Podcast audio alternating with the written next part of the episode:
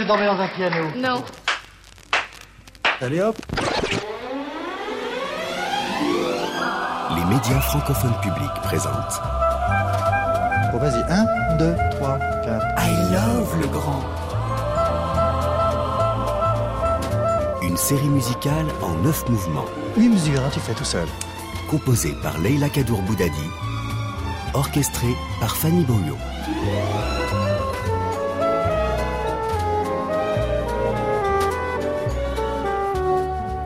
Le Grand. Michel, s'il te plaît.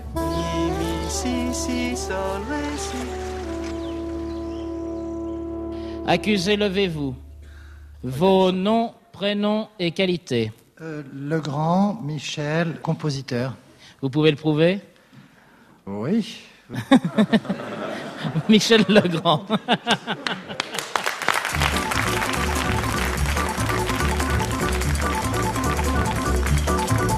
pas tes doigts, brûle pas tes doigts.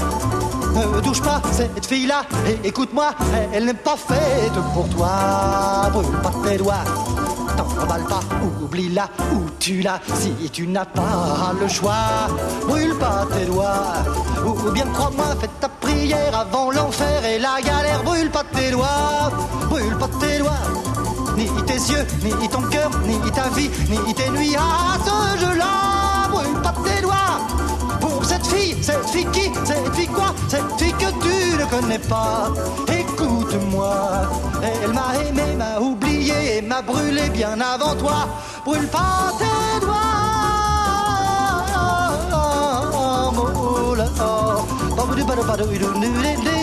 oh là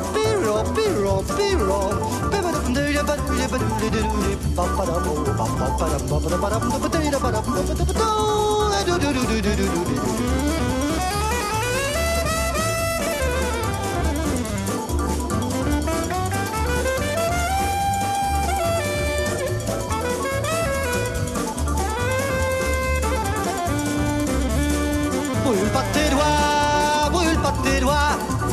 touche pas cette fille-là et écoute-moi, elle n'est pas faite pour toi. Brûle pas tes doigts, t'en remballe pas, ou oublie-la ou tue-la si tu n'as pas le choix. Écoute-moi, brûle pas tes doigts, brûle pas tes doigts, brûle pas tes doigts, brûle pas tes doigts, brûle pas tes doigts. Brûle pas tes doigts, brûle pas tes doigts. Michel Legrand, êtes-vous encore un enfant? Euh, je, je crois, oui. Quelquefois un enfant euh, euh, sévère ou grave, mais un enfant, oui. Vous attendez beaucoup de choses de la vie, beaucoup, Beaucoup, d'autres choses? Beaucoup, énormément. Énormément. Insatisfait? Pas assez satisfait ou jamais assez. En tout cas, vous savez que vous avez chez vous ce talent qui vous permet d'aller ailleurs. Oui, c'est ça, j'ai un monde qui est. Qui, j'ai un nuage, enfin, qui est, qui est plus ou moins grand, ou plus, plus ou moins haut selon les jours ou selon les heures, mais j'ai mon petit nuage qui, qui est mon, mon, mon- mon- mon respiratoire, enfin, qui, qui est, c'est là où je m'étends. Ce que vous voudriez, Michel Legrand, c'est que l'on dise c'est un poète. Non, ce que je voudrais, c'est qu'on me laisse faire. Qu'on le laisse faire, et je complète, qu'on le laisse faire absolument tout ce qu'il veut. Michel Legrand ne connaît pas la notion de frontière, résultat son œuvre est monumentale et protéiforme. À son actif des concertos classiques, mais aussi le générique des Schtroumpfs.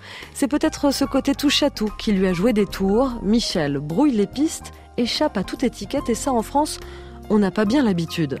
En ce sens, Michel est un Américain. Tout est possible, il suffit de se lancer.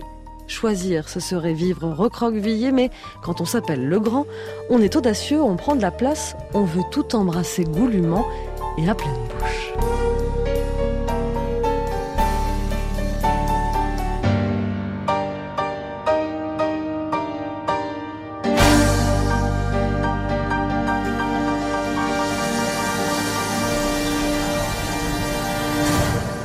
Lorsqu'on aime la musique, on aime toute la musique. Et je ne pense pas qu'on puisse passer à côté de la musique symphonique, de la musique de jazz, de la musique euh, classique, de la musique moderne, de la musique euh, chantée, jouée, écrite, pensée.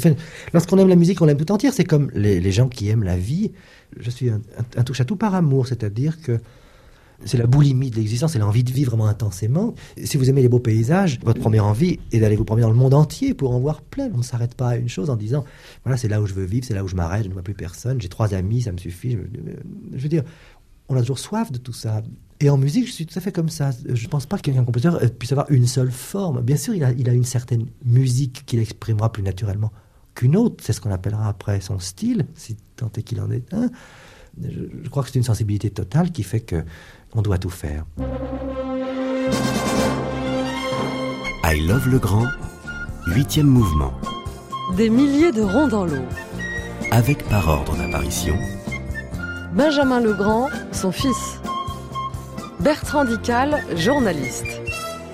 Didier Varro, journaliste. Stéphane Le Rouge, biographe.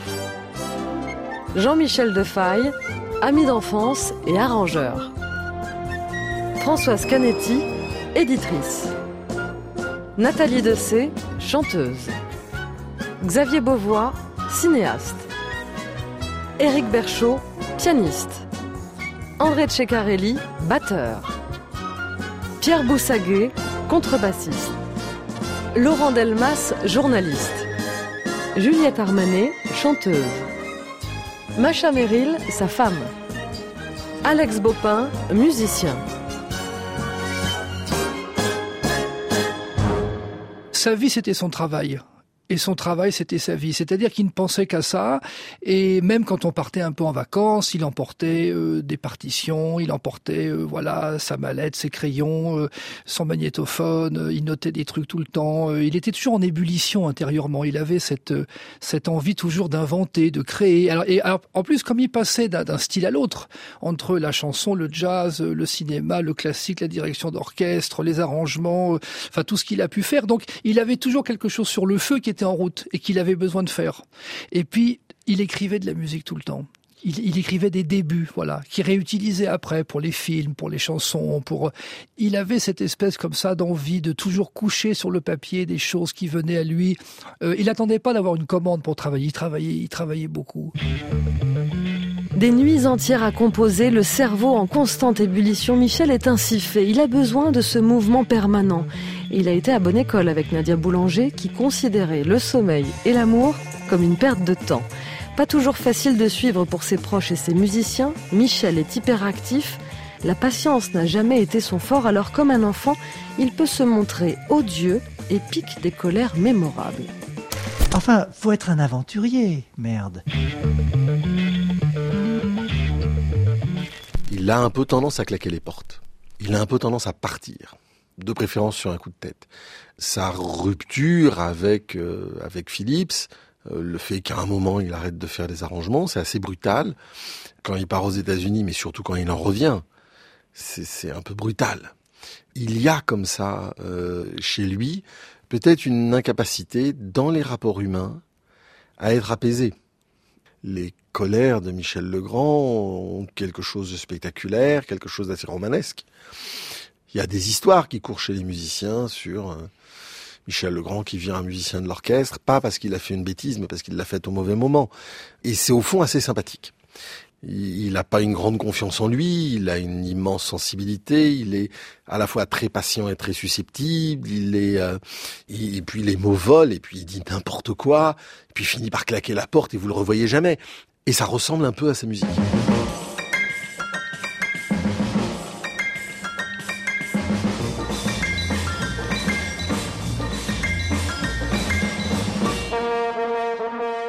C'est fou le nombre de voyages, de pays, de maisons dans lesquels on a habité parce qu'il aimait bien changer les maisons. Donc, euh, appel à, à installer, clac, il voulait autre chose. Benjamin Legrand, son fils. C'était pas du tout un passéiste. Il allait de l'avant tout le temps. Il allait de l'avant. euh. Alors des fois, il a vendu des maisons que j'ai regrettées parce que oh, on était bien tout ça. Mais non, tu verras cette maison-là formidable. Bon, hop, on repartait ailleurs. Il avait cette espèce de mouvement comme ça permanent pour tout. Des fois, on avait envie que ça se ralentisse un peu. On avait envie un peu d'accalmie, on avait envie un peu que ça se pose, euh, un petit peu de voilà. Il était un peu comme de Funès hein, par moment. Il avait un petit côté de Funès. euh, on rigolait d'ailleurs parce que même dans ses crises, hein, quand il était là. euh, il avait un, côté acteur quand même assez, assez, voilà. Alors on le prenait à la rigolade parce que c'était plutôt drôle.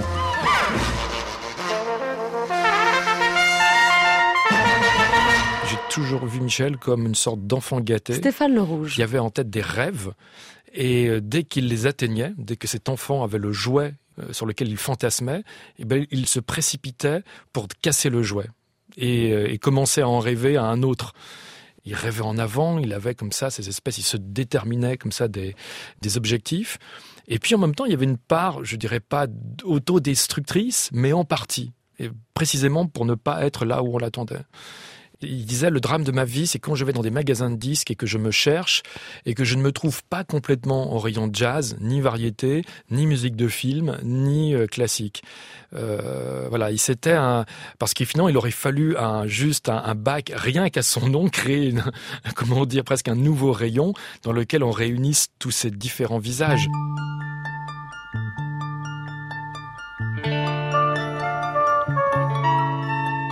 La première musique que j'ai entendue de Michel Legrand, c'est le générique d'Oum le Dauphin. Alex Bopin. Avec un arrangement qui bossait sur les contrepoints, la fugue. Je crois que c'est Vladimir Kosma qui avait arrangé la chanson d'Oum le Dauphin. Et donc pour moi, c'est vraiment un, sou- un premier souvenir d'enfance, quoi, de chanson d'enfance. La première fois où je découvre qu'une chanson peut être à la fois joyeuse et à la fois derrière, il peut se passer des choses souterrainement qui sont un peu euh, de l'ordre de la mélancolie.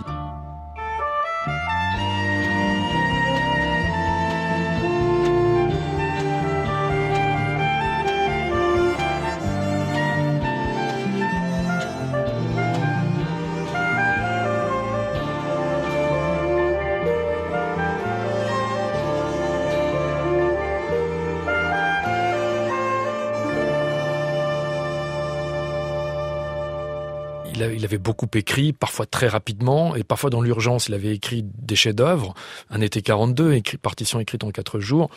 Et puis il avait écrit des choses que finalement, à la réécoute, il trouvait plus que mineures. Alors c'est vrai qu'il avait, il avait fait un album disco en 1978 dont il n'était pas spécialement fier. Euh, il savait qu'il y avait des choses qu'il avait écrites en pilotage automatique, et, euh, et puis il y avait des choses qu'il avait écrites complètement portées par une vraie inspiration. Ce qui pouvait le surprendre, c'est que parfois, des choses qu'il avait écrites vraiment en un quart d'heure, et disons une trajectoire et le dépasse, comme par exemple ce Uliguli ou Madison, pardon, qui s'appelait Dig Ding Ding, qu'il a écrit pour ce disque euh, Yéyé de 1960, brusquement que Spielberg le colle sur le film annonce de euh, Catch Me If You Can, et, et soit synchronisé dans plein de pubs, etc. Ma'am, I'm sorry to have to tell you, your son is forging checks. I have a payroll check here I'd like to cash. I'm working part-time at the church now. Just tell me how much yours and I'll pay you back. $1.3 million. dollars. Mais enfin, c'est- t'imagines, j'ai écrit ça, mais en, en 10 minutes sur une nappe. Évidemment, c'est pas ce qu'il a écrit de, de- de plus personnel, mais à l'intérieur des contraintes d'un truc un peu dansant, yéyé, il y a comme quelque chose qui accroche l'oreille. Et de la même façon, quand on lui parlait de Oum le dauphin, ça le faisait rire. Mais enfin, euh, il disait, bon, je pense quand même que s'il fallait d'un côté mettre Oum le dauphin et de l'autre son concerto pour piano, violoncelle, la partition de Thomas Crown, euh, il n'y avait pas photo, quoi. Ce que je voudrais, c'est qu'on élargisse un peu la palette et que les gens écoutent un peu autre chose. Même des fois, il a fait des musiques de dessins animés qui sont très bien. Il a fait des choses qui sont pas connues, mais qui sont très bien écrites. Euh, vous savez, tous les artistes sont un peu prisonniers euh, comme ça de de de leur succès. Donc euh, c'est comme avec Léo Ferré, on était on écoutait toujours avec le temps, qui est un chef-d'œuvre, mais il a fait tellement d'autres choses.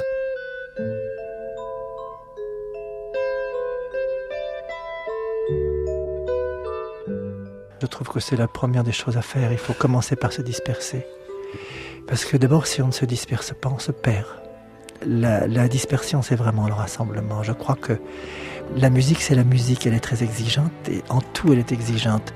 Et les gens qui ne font qu'une seule direction musicale, d'abord se privent de beaucoup de choses dans la musique et ensuite ont tendance à se scléroser un peu. Et les grands interprètes, les grands compositeurs aimaient beaucoup tous les genres de musique, sans exception.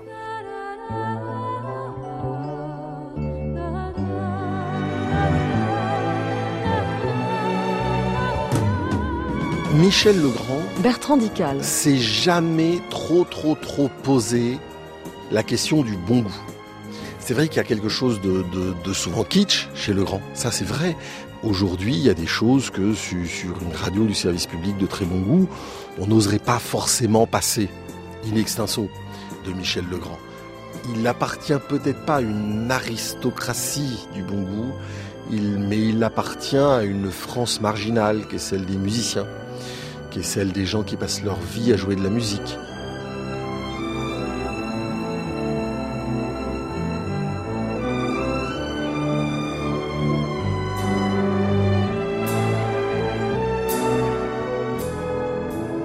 L'éclectisme, cette façon comme ça de ne pas vouloir être enfermé dans une chapelle musicale. Didier Varro. C'est l'œuvre de toute une vie. Pour moi, c'est pour ça que Michel Legrand est important. Il fait partie de ces architectes qui nous, aujourd'hui, qui nous conduisent à continuer à entrevoir le monde de façon euh, ouverte. Et c'est extrêmement important. Euh, ne pas rester dans l'entre-soi, être dans l'ouverture, considérer que finalement un artiste de variété peut aussi être capable de changer vos vies, qu'une chanson de trois minutes ou une scène de cinéma peut aussi vous changer votre vie, que ce soit euh, le jeu de Dizzy Gillespie, de Miles Davis ou euh, d'une chanteuse de variété. C'est très important. Et en ça, il n'est pas français. Pour le coup, il est très américain. Et euh, je pense qu'il aura donné à la France quelques leçons d'éclectisme qui nous sont ô combien nécessaires. C'est pour moi essentiel. Je pense qu'il aurait vraiment aimé être plus reconnu qu'il l'était de son vivant en France. Éric Berchaud. Aux États-Unis, non, au Japon, c'est une star. Moscou, n'en parlons même pas. Mais on est un pays de tradition. Moi, je vois bien avec le classique, vous savez, euh, comment un lauréat du concours Chopin peut accompagner ou, ou travailler avec Michel Legrand ou accompagner Charles Aznavour. Ça passe pas, ça rentre pas dans les cases. Et il se battait contre ça. Mais ça change. Quel est aujourd'hui l'artiste classique qui qui joue pas de la musique de film? Regardez euh, euh, Yo-Yo Ma, il a fait un disque sur Morricone, Laurent Corsia, euh, Capuçon. On y vient tous maintenant, mais on prenait beaucoup de risques à travailler avec ces artistes-là euh, dans les années 80. C'était pas du tout euh, admis comme aujourd'hui. En fait, la musique a gagné parce que les gens, ils ont besoin d'émotions.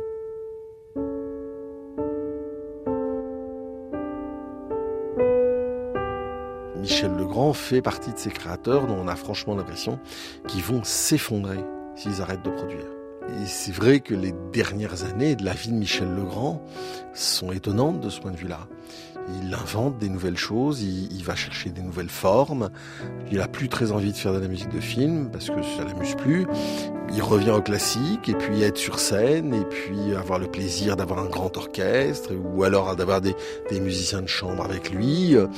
Il a toujours cette envie et ce besoin de continuer à produire. Mais sans trop se poser la question de savoir si c'est de bon goût, pas de bon goût, est-ce que ça va plaire à l'Académie, est-ce que ça rapporte la Légion d'honneur. Il y a, y a de ça chez, chez Michel Legrand.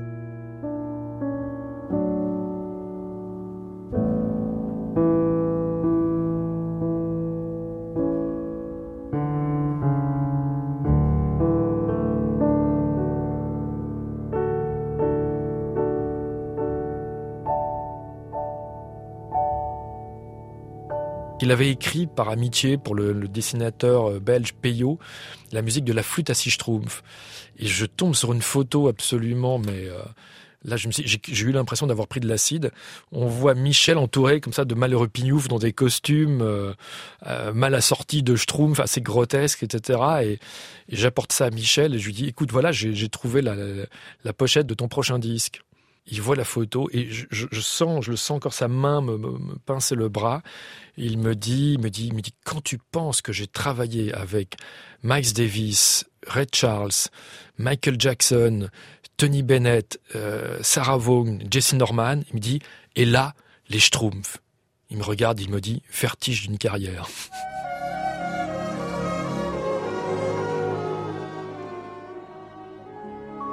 Comme elle est longue ma jeunesse. ma jeunesse dans mon cœur. Je ne l'ai jamais trahi, ma jeunesse, qui me laisse s'en va de moi. Comme elle est longue à mourir, cette rose cette rose de la vie,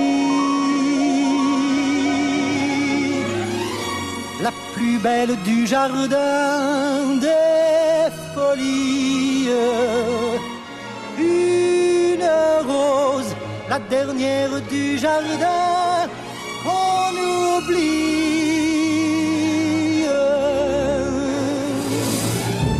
Comme ils sont lourds à porter dans l'automne, dans l'automne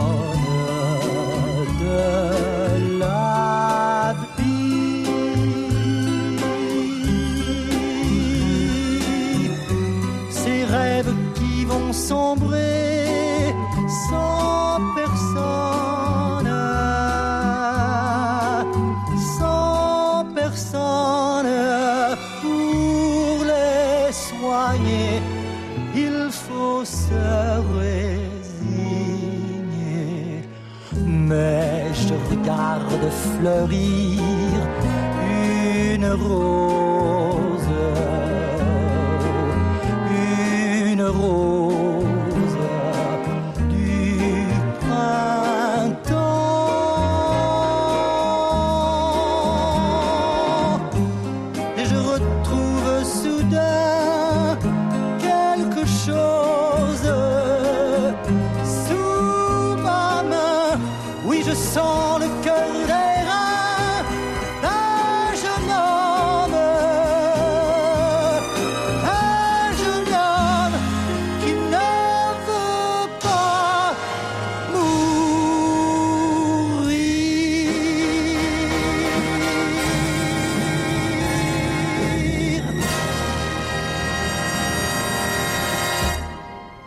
1965, Comme elle est longue à mourir ma jeunesse, Michel Legrand. I Love le Grand, 1, 2, 3, 4. une série des médias francophones publics par Leila Kadour Boudadi. Merci, messieurs, c'était très bien. C'était très bien. Non, c'est moi. Non, non, Bon, vous, vous, vous, c'était bien là-bas. Vous, c'était bien. euh, Enfin, c'est comme si, comme ça. Dites-moi, vous, on ne vous a pas entendu. On ne vous entend jamais. hein. Vous n'arrêtez pas de bavarder. Faites attention, faites très attention. Hein. C'était pas mauvais, c'était très mauvais. Voilà, exactement. Alors, reprenons. On dit sept. Hop Louis de Funès dans la grande vadrouille en chef d'orchestre tyrannique, c'est exactement l'image que j'ai de Michel Legrand, comme si Gérard Houry s'en était inspiré pour créer ce personnage de comédie. Michel qui hurle, qui insulte, qui piétine, un secret de polichinelle. D'ailleurs, personne dans son entourage n'a tenté de me le dissimuler. Ces colères homériques, tout le monde les connaît dans le métier, les musiciens aiment même à se les raconter. Entre nous, avec toute l'affection que je porte à Michel, je ne suis pas mécontente d'y avoir échappé. Michel est un impatient. Imaginez alors quand il a face à lui quelqu'un qui a le malheur de ne pas aller aussi vite que lui, tous aux abris. Il avait fait l'Olympia à la répétition. Jean-Michel Defaille. Il était épouvantable. C'était, vous savez, l'orchestre de jazz de l'Olympia, quatre trompettes, quatre trombones, cinq sax. Et dans les saxophones, il y avait un type qui était très costaud. Alors à un moment donné, il se lève, il va vers Michel, il l'attrape, il le soulève. Il lui dit, Michel, si tu continues à nous faire chier, je te casse la gueule. Il leur posait comme ça, boum. Et Michel, fini, on l'a plus entendu. Il était charmant tout le temps de la sédition. Il fallait le contrer tout de suite. Les gens qui ne contraient pas, il les faisait tourner en briques.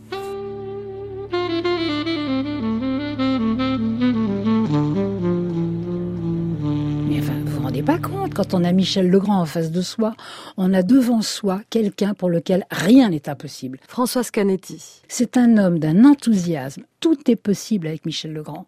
Il relève tous les défis. C'est un bosseur, c'est-à-dire non seulement il est doué, mais en plus il a une force de travail incroyable. Tout est possible. Il avait peut-être des colères un peu volcaniques parce que il avait cette exigence. Et quand ça ne collait pas à l'image qu'il se faisait de ce qu'il devait entendre, ça ne collait pas. Il pouvait péter les plombs, franchement. Enfin, c'était un volcan, Michel.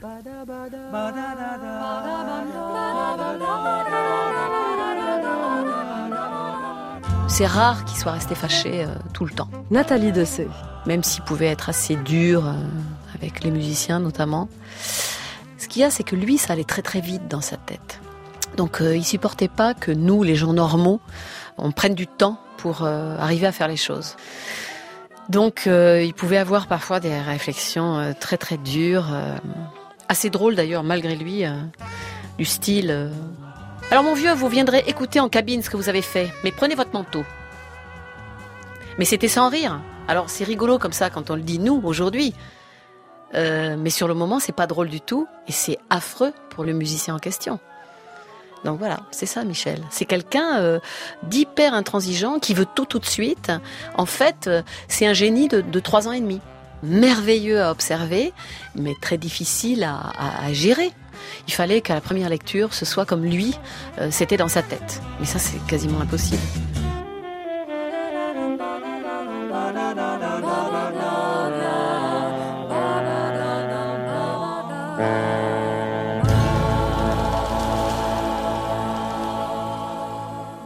Lui, il, entend euh, 70 musiciens dans sa tête. Déjà, quand il joue au piano, il, il entend le violoncelle, il, enfin, il entend tout. Xavier Beauvois. Et donc ça, cette partition, on sait, c'est une fois qu'on a, on a fini de composer, nous on s'en va et lui, voilà, il s'occupe de d'écrire la partition de chaque instrument. Et il veut pas déléguer ça parce que c'est incompréhensible de, de déléguer ce truc-là pour lui.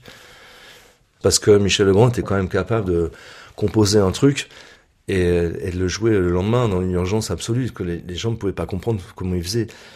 Et donc euh, le copiste pouvait venir chez lui, prendre euh, ses partitions, et ensuite le copiste donc fait une partition pour chaque instrument. Il y a une logique incroyable dans une partition. Éric Berchaud. Et un score de Michel Legrand, c'était toujours très très beau. Il pouvait y avoir énormément de notes, et l'orchestre arrive, et c'est très très beau. C'est ça une partition de Michel. C'était d'une précision formidable. Moi, j'ai jamais vu de rature dans des, dans en tout cas des partitions que j'avais. J'ai jamais vu de rature. non. Il pouvait y avoir peut-être quelque chose d'oublié qu'après on copie parce qu'il écrivait tellement vite. Vous connaissez l'histoire avec son, son, son père où souvent il était pris de vitesse pour faire des arrangements. Il regardait la page gauche et en regardant la page gauche, lui, ça lui permettait d'écrire la page droite. Il pouvait oublier dans la vitesse un petit détail, mais c'était rare. Pour avoir un original, c'était un peu compliqué. Heureusement, moi j'en ai eu, mais c'est très beau, il n'y a pas de rature. Il voulait orchestrer parce que jamais il a, laissé orchestrer par quelqu'un d'autre, c'était pas possible.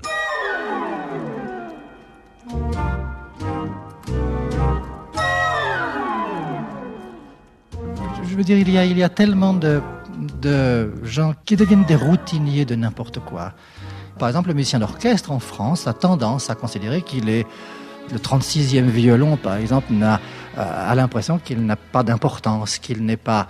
euh, Or, c'est absolument faux. Le musicien d'orchestre est, est un des éléments absolument capital d'un ensemble. Et je regrette et je déplore que l'esprit, souvent en France, fait que les gens n'ont pas cette, la conscience de leur importance.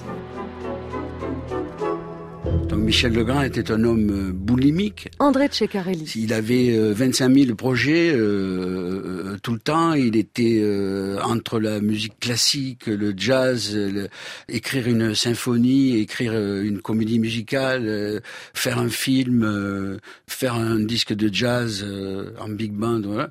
Et en plus, il était très impatient. Donc ça veut dire que quand il arrivait, par exemple, dans un, une séance de studio où euh, il y avait 90 musiciens, et quand il arrivait, que c'était 9 heures, et qu'il comptait si s'il y avait un des musiciens qui était pas prêt, il, il- là, il se mettait en colère.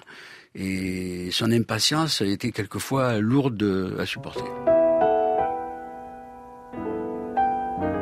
Autant il pouvait être euh, autoritaire et, maladroit, pas pas maladroit, non, parce qu'il était très intelligent, mais, et- mais mais il pouvait brusquer les gens, les humilier presque, presque.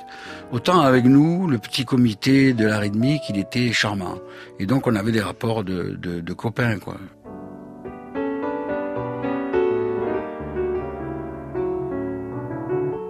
Vous arriviez avec une idée. Pierre Boussaguet. Ou, par exemple, on est en concert et tiens, comment on va passer de tel morceau à tel morceau. Enfin, ce genre de choses qu'il faut régler.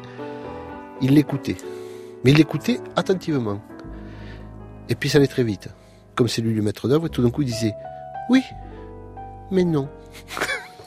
et là, et si vous réfléchissez, c'est magnifique.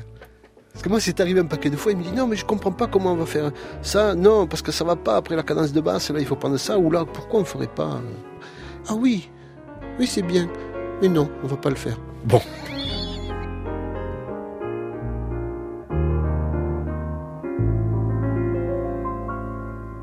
Ben oui, c'est pour ça qu'il est français. Didier Varro.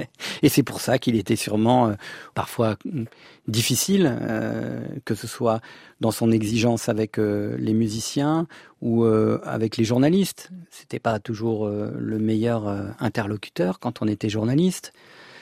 Puis alors le fait de ne pas être sacré dans son propre pays, ça dépasse l'œuvre de Michel Legrand. C'est c'est une histoire à, à- à écrire et qui est partiellement écrite d'ailleurs sur euh, l'histoire de la culture française et de, de nos paradoxes.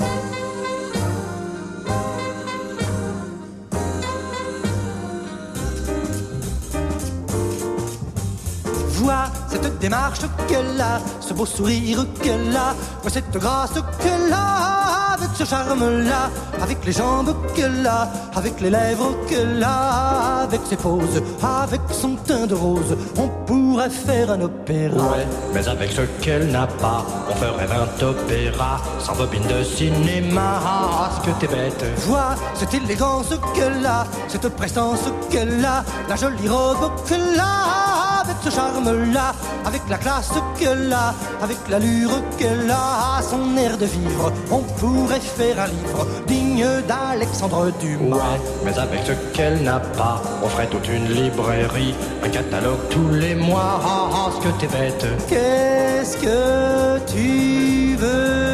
Je suis sentimental et je ne veux pour rien au monde lui résister plus longtemps. Je sais ce qu'elle n'a pas, mais je suis tellement fou de ce qu'elle a et que tant d'autres n'ont pas. Vois le compte en banque qu'elle a, les jolis gestes qu'elle a, vois les fourrures qu'elle a avec ce charme-là, avec le vernis qu'elle a, avec la voiture qu'elle a, avec ses diamants, sa maison de campagne. On oublie tout ce qu'elle n'a pas.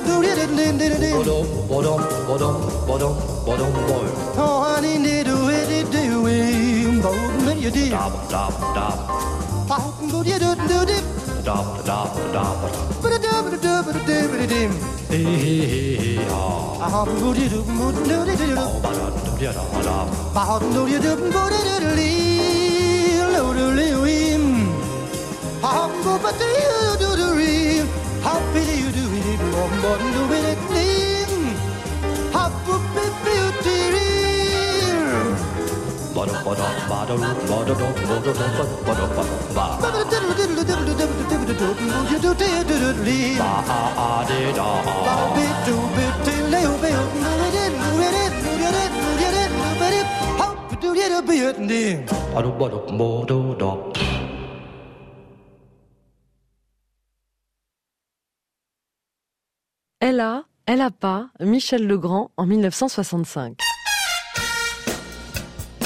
I Love Legrand. Une série musicale des médias francophones publics. La postérité, je m'entends pas. Composée par Leila Kadour Boudadi. Je m'entends pas. Je suis tombé sur une, une, grande photo qui avait été prise, euh, je pense que c'est à la Maison Blanche, où ils avaient réuni... Euh, Pierre Boussaguet. Cette année-là, lorsque c'était en 2000, en 2005, j'en sais rien, peu importe, ils avaient réuni le, le Gotha des musiciens de jazz. Et je vois donc tous les grands noms du jazz qui sont là, et au milieu, je vois Michel Legrand. Et pour moi, là, cette photo, tout est dit. Parce qu'il fait partie de cette famille et qu'ils l'ont toujours considéré de leur famille. Autre exemple, nous étions en tournée au Japon et on prend le, ce qu'ils appellent le fast train, le TGV japonais. Et il y a deux trains qui se, qui se croisent. Et au moment où les trains vont commencer à, le nôtre va commencer à bouger, dans le train d'en face, dans l'autre sens, il y a le big band, le grand orchestre de Basie, qui sont en tournée, avec, dirigé par je, ne sais plus, qui. Et l'orchestre de Bézi, il y en a un qui commence à dire tout de suite, ah regardez, c'est Michel, Michel Legrand. Et tout le monde lui, lui, fait des grands signes, etc. Et là, je veux dire, ça, les faits parlent d'eux-mêmes. France Inter, Le Masque et la Plume, février 1964, pour la sortie des parapluies de Cherbourg. Écoutez, il nous reste malheureusement peu de temps pour parler des parapluies de Cherbourg. Oui, le côté guimauve des parapluies de Cherbourg est tout de même un peu lourdement souligné par la médiocrité de la musique de Michel Legrand. Ah, pas du tout. Alors là, tout de même, je crois que c'est un peu exagéré, n'est-ce pas ça, La musique est tellement euh, fade que euh, malgré tout, euh, Non, non, c'est pas on, vrai. ne, on, on reste un peu au niveau du sol. Ah, j'ai de grandes approbations dans le fond de la salle. Ça, Oui, je oui, oui. m'excuse, messieurs. Et même au milieu, une dame qui a les lunettes noires. Là. Alors, vois, ceci, vois dit, s'il avait trouvé un bon musicien, je crois que ça aurait été vraiment un très Mais bon non, parce que J'en suis pas sûr du tout. À ce moment-là, au contraire, justement, il y aurait eu un décalage entre, entre ce domaine romance, Oui. qui, est, qui est le film. Si vous aviez fait là-dessus une musique savante et plus Non, recherchée, mais simplement vous étiez perdu. qui n'aurait Il pas fallait été, pas du tout ça. qui n'aurait pas romance. été aussi médiocre. Nul n'est prophète en son pays. La critique n'a jamais été tendre avec Michel et c'est un mystère que je ne m'explique toujours pas. Les succès populaires de ses musiques l'ont peut-être, comme c'est souvent le cas, privé du succès d'estime. Trop kitsch, pas assez intello, Michel Legrand et la France, c'est l'histoire d'un rendez-vous manqué. Alors que dans le monde entier, il est célébré comme un génie. Difficile de savoir à quel point il était peiné par ce manque de reconnaissance, mais aujourd'hui qu'il n'est plus là, quelle trace a-t-il laissé? Y a-t-il une école? Legrand Qui pour prendre la relève ou le revendiquer? Pour moi, c'est un insondable mystère parce que c'est une injustice. C'est-à-dire que d'un côté ou de l'autre de la de la mer, la, la- sa musique reste la même et, et elle a autant de force, de poids et de puissance quand elle est écrite pour les États-Unis ou pour la France. Laurent Delmas. C'est très difficile de l'expliquer. Moi, je pense que euh, le, côté très éclectique de, de, de Legrand l'a, certainement desservi un petit peu en France. C'est-à-dire que Legrand, c'est quand même quelqu'un qui était capable de participer euh, au show de euh, Carpentier à, la télé. Hein. Il compose pour Godard, il compose pour Lelouch. Ça aussi, ça passe peut-être pas totalement bien auprès d'un certain nombre de gens. Moi, j'espère que le, le hélas, son décès et puis le temps feront en sorte que euh, il- vraiment il occupe toute la place qu'il mérite dans le panthéon musical euh, euh, français.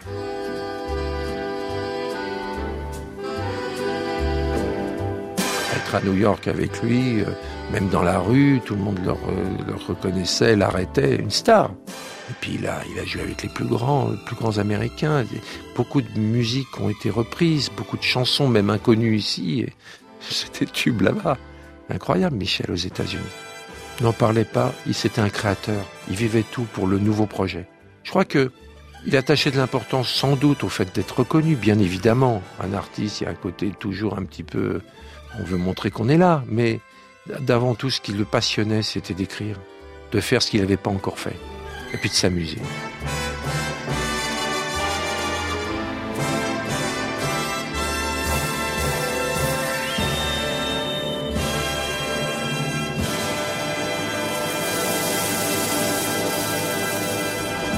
Pas la presse parce que c'est des collages, quoi. Ce sont des choses qui sont souvent euh, injustes ou, pas tellement exactes, qui sont un peu superficielles. Donc, je veux dire, je respecte autant les gens qui m'aiment pas du tout, enfin, parce que Dieu merci, il y en a.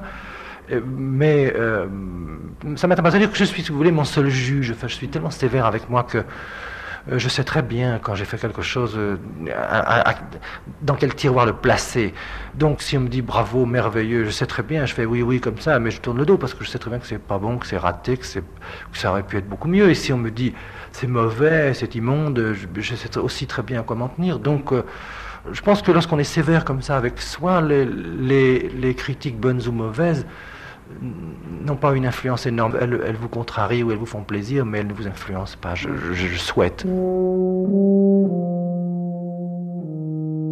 Moi, je pense que euh, Michel Legrand, euh, il pensait, et le pire, c'est qu'il avait raison, euh, qu'il qu était autosuffisant de ce point de vue-là. Alors, selon Claire, il savait quelles étaient euh, ses prédécesseurs, comme tout musicien qui se respecte, mais il avait clairement la conscience d'avoir inventé ce cinéma enchanté avec euh, Jacques Demy et d'avoir euh, inventé euh, une façon de faire vivre la musique de film pour le film et à côté du film comme peu de gens avant lui l'avaient fait.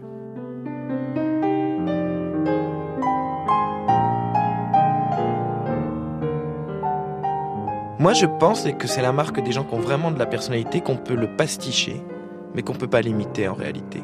Moi, je me rappelle d'un très bon pastiche des Inconnus qui avait fait un sketch qui s'appelle Les bijoux de Rochefort, peut-être, où il pastiche les chansons à la Le Grand Demi, mais la vie continue, continue, voilà. Ça, c'est facile. Mais limiter, c'est impossible parce qu'il y a quand même dans tout ça des trouvailles harmoniques et mélodiques. Enfin, on n'écrit pas euh, la fin des parapluies de Cherbourg ou euh, les demoiselles de Rochefort quand on n'est pas Michel Legrand. Je crois que. Alors, pasticher, oui, imiter, non, je pense que c'est impossible.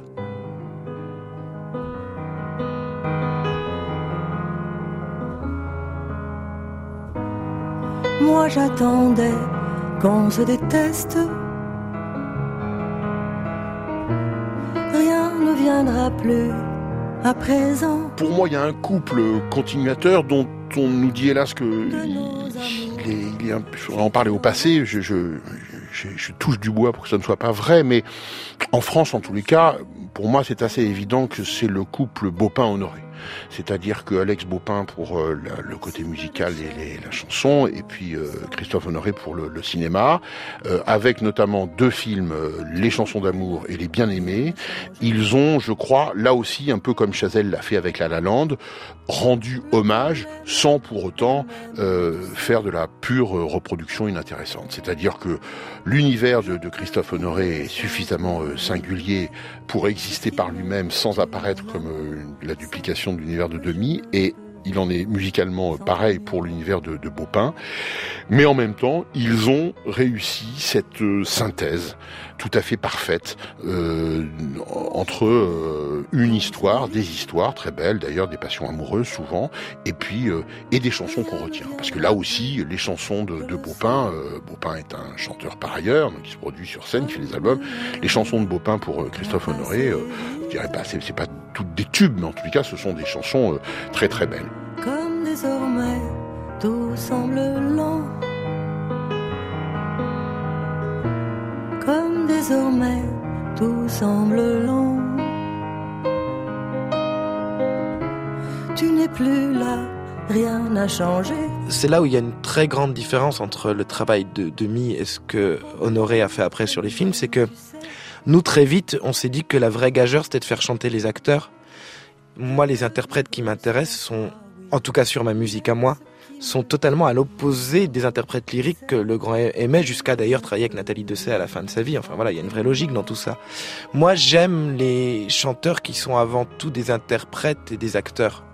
Ils peuvent être vocalement pas très au point, rythmiquement un peu dehors et tout, mais c'est leur force d'incarnation et ce qu'ils comprennent d'un texte que moi j'adore. Moi, ce qui m'émeut chez Deneuve, c'est comment elle joue, en fait. Et pour moi, chanter et jouer, c'est pareil un torrent pour dernier refuge. Elle aurait aimé chanter euh, chez, chez Demi Legrand. Mais ce qui est intéressant, je trouve, c'est que comme d'ailleurs euh, Chazelle avec euh, euh, euh, ces, ces- ces deux acteurs principaux, eh bien euh, en 2018, 2017, 2015 pour, pour Honoré, etc.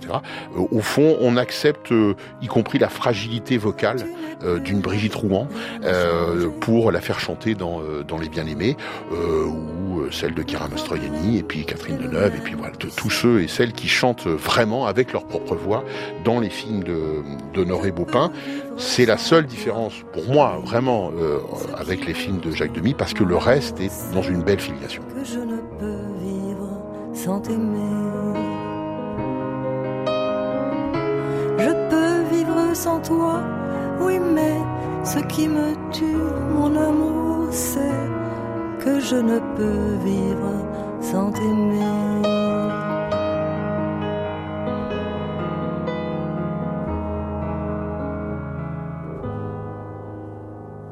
Alors c'est mignon parce que quand euh, Damien Chazelle, ce nouveau metteur en scène américain, qui est venu à Paris, qui m'a téléphoné, qui est venu ici, on a fait copain-copain, qui m'a dit, moi j'ai fait ces films pour vous, il me dit. Parce qu'on a tellement aimé la partition des parapluies qu'on voulait faire une imitation. Il me dit, c'est pour vous qu'on l'a fait. Alors je pensais à mes producteurs qui, quand on avait fini les parapluies, qui voulaient en faire un, donc on en a fait un 54 ans plus tard.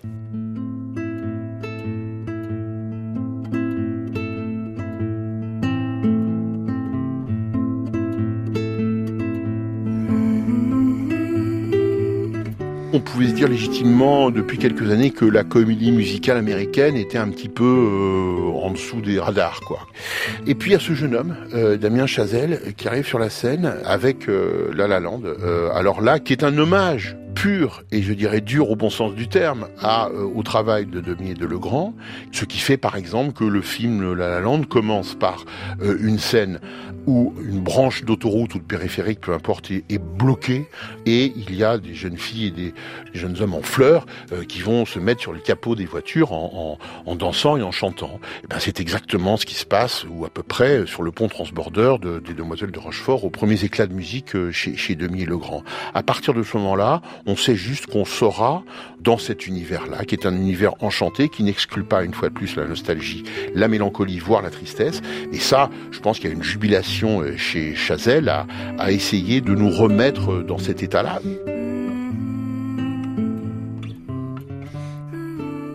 J'étais un jour, par exemple, dans fin fond de la Russie, à Samarcande, ça fait loin. Et je rentre dans un restaurant, dans, dans cette toute petite ville, donc. Et dans ce restaurant, il y avait un petit orchestre d'accordéon. Enfin, c'était des Ouzbeks, je crois. Et tout à coup, ils me voient entrer. Et j'entends. Dani, dani. Une ville où on n'est jamais allé, où on, on retournera probablement plus. Et il y a des gens qui font partie de la même famille. On peut pas se parler. Et là, il y a une espèce de, de famille, comme ça, sans, sans se connaître. Ça, c'est vraiment très, très émouvant. Quelle plus belle reconnaissance au fond que d'entendre résonner sa musique jusqu'au bout du monde. Et puis Michel est encore des décennies après les parapluies de Cherbourg, une source d'inspiration pour de jeunes réalisateurs en France et aussi aux États-Unis. Pensez à La La Land, écoutez, c'est cadeau. C'était I Love Le Grand, une série musicale des médias francophones publics, composée par Leila Kadour Boudadi, orchestrée par Fanny Boylon, à la contrebasse, Marie-Laurence Chéry.